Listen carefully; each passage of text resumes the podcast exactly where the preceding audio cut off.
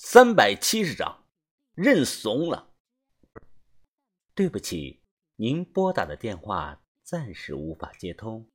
Letting I'm sorry, I'm sorry。接呀，快接呀！从黑赌场出来，我一脚油门踩到了底，还是觉得不够快。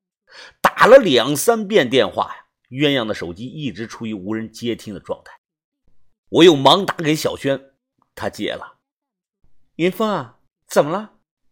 啊，小轩啊，鸳鸯人呢？你和他在不在一起啊？哦，他二十分钟前下楼去买东西了，到现在还没回来呢。出情况了？要不我下去找他吧？哎，别别别！哎，你听好啊，小轩，你就在屋里待着，除了我，别给任何人开门。我马上就到。挂断电话，我心中是一片的冰凉，更多的则是恐惧啊。赶到住所，连车门都顾不上关了。我跑着咚咚咚的冲上了楼，确认了鸳鸯买东西还没回来，我又忙和小轩一起去找。超市老板正嗑着瓜子看着电视呢，听了我的话，他反皱起了眉头。哦，他早走了，走了有半个多小时了都，他就买了两卷卫生纸和一盒牙膏啊。我万分的自责啊，猛地一拳打在了货架上。超市的老板吓了一跳啊！看我的脸色铁青，老板也没敢多嘴问。小轩这个时候啊，也皱起了眉头。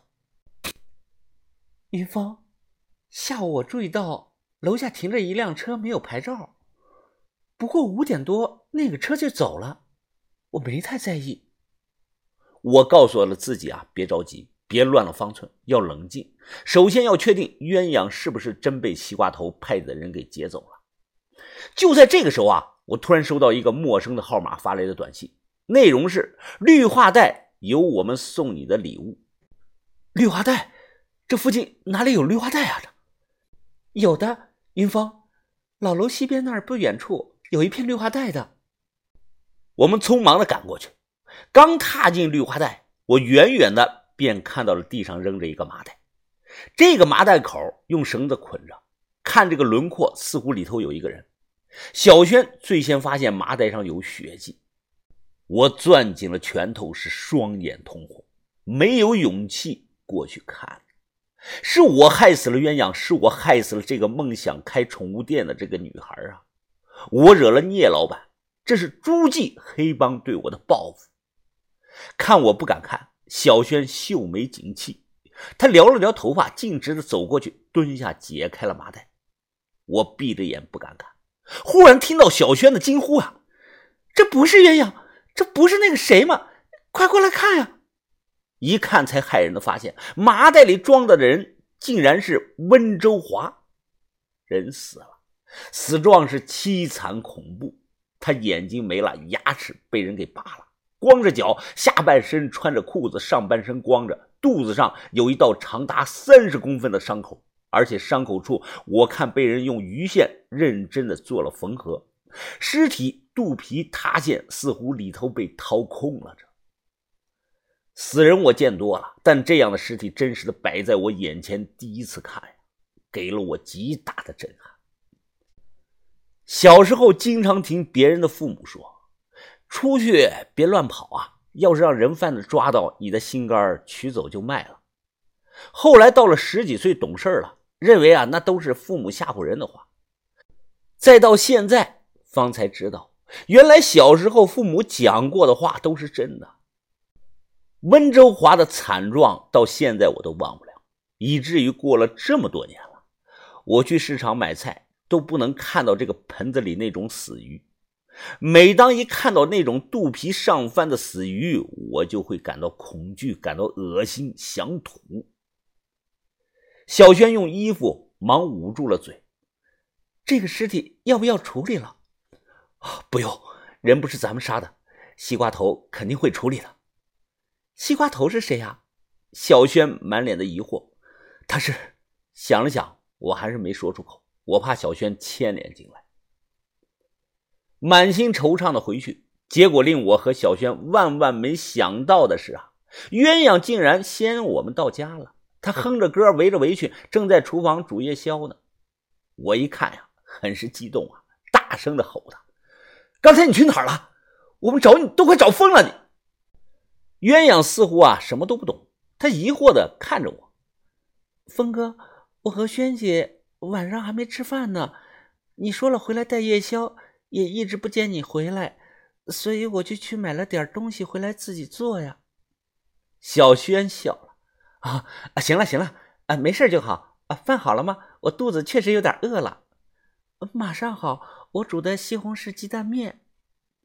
饭吃到一半，我放下碗筷，啊，收拾收拾东西，咱们现在就走，回湖南山里和把头他们会合。小轩没说什么，他也想把头了。我明白了西瓜头的意思，这完全是杀鸡儆猴。日出之前，如果我还敢留在诸暨。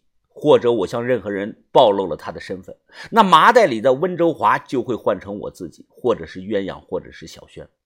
这件事让我深刻的明白了一个道理，那就是有的地头蛇啊，我向云峰招惹不起。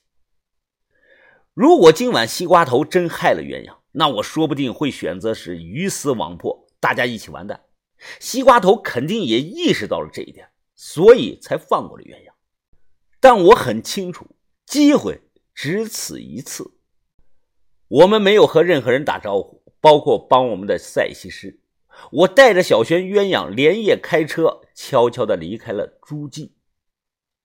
到了中午时分，终于远离了这个是非之地啊！这个时候啊，我才松了口气。唉，记住我的话，出来混，认怂跑路不丢人，混没了命，那才叫愚蠢呢。车内鸳鸯忍不住问我：“峰哥，咱们这是要去哪儿啊？”小轩看了看鸳鸯：“啊，我们要去湖南吉首，不能再带你了。哎，你有没有想过去的城市啊？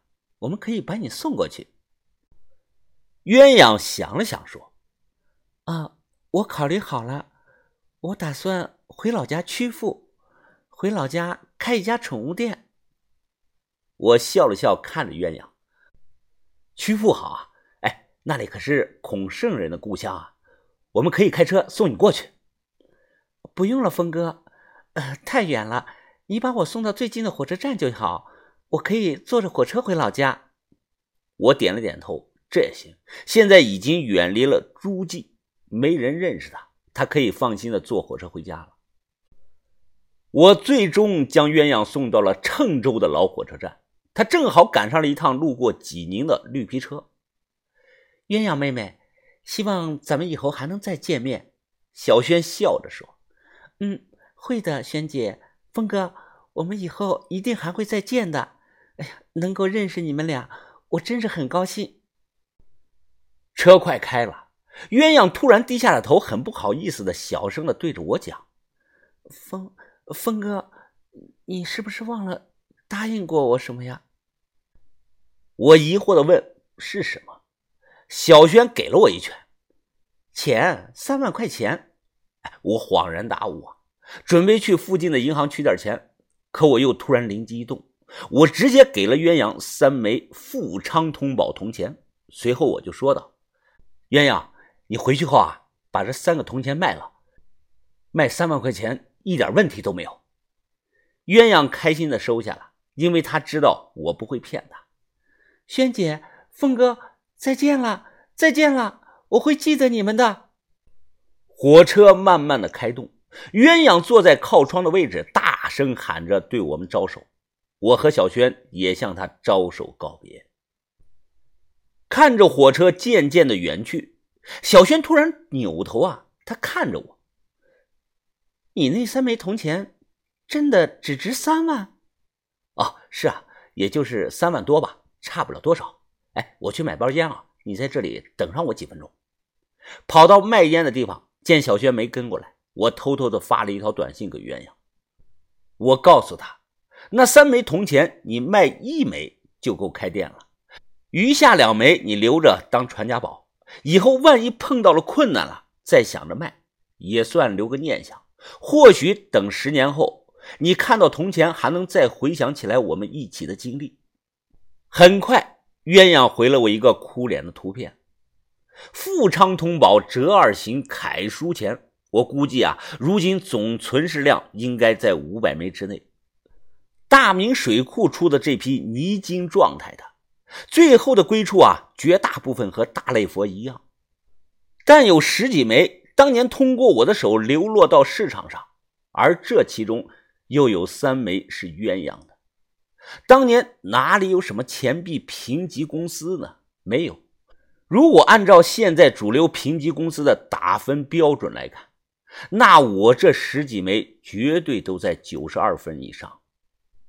一般的富昌通宝都在三到五万一枚，但我那可不是一般的货，在我看来，够现在钱币评级公司的母钱标准了。前段时间，业内就有一枚富昌通折二型的母钱卖了一百多万。可惜鸳鸯没听我的话，他后来全给卖了。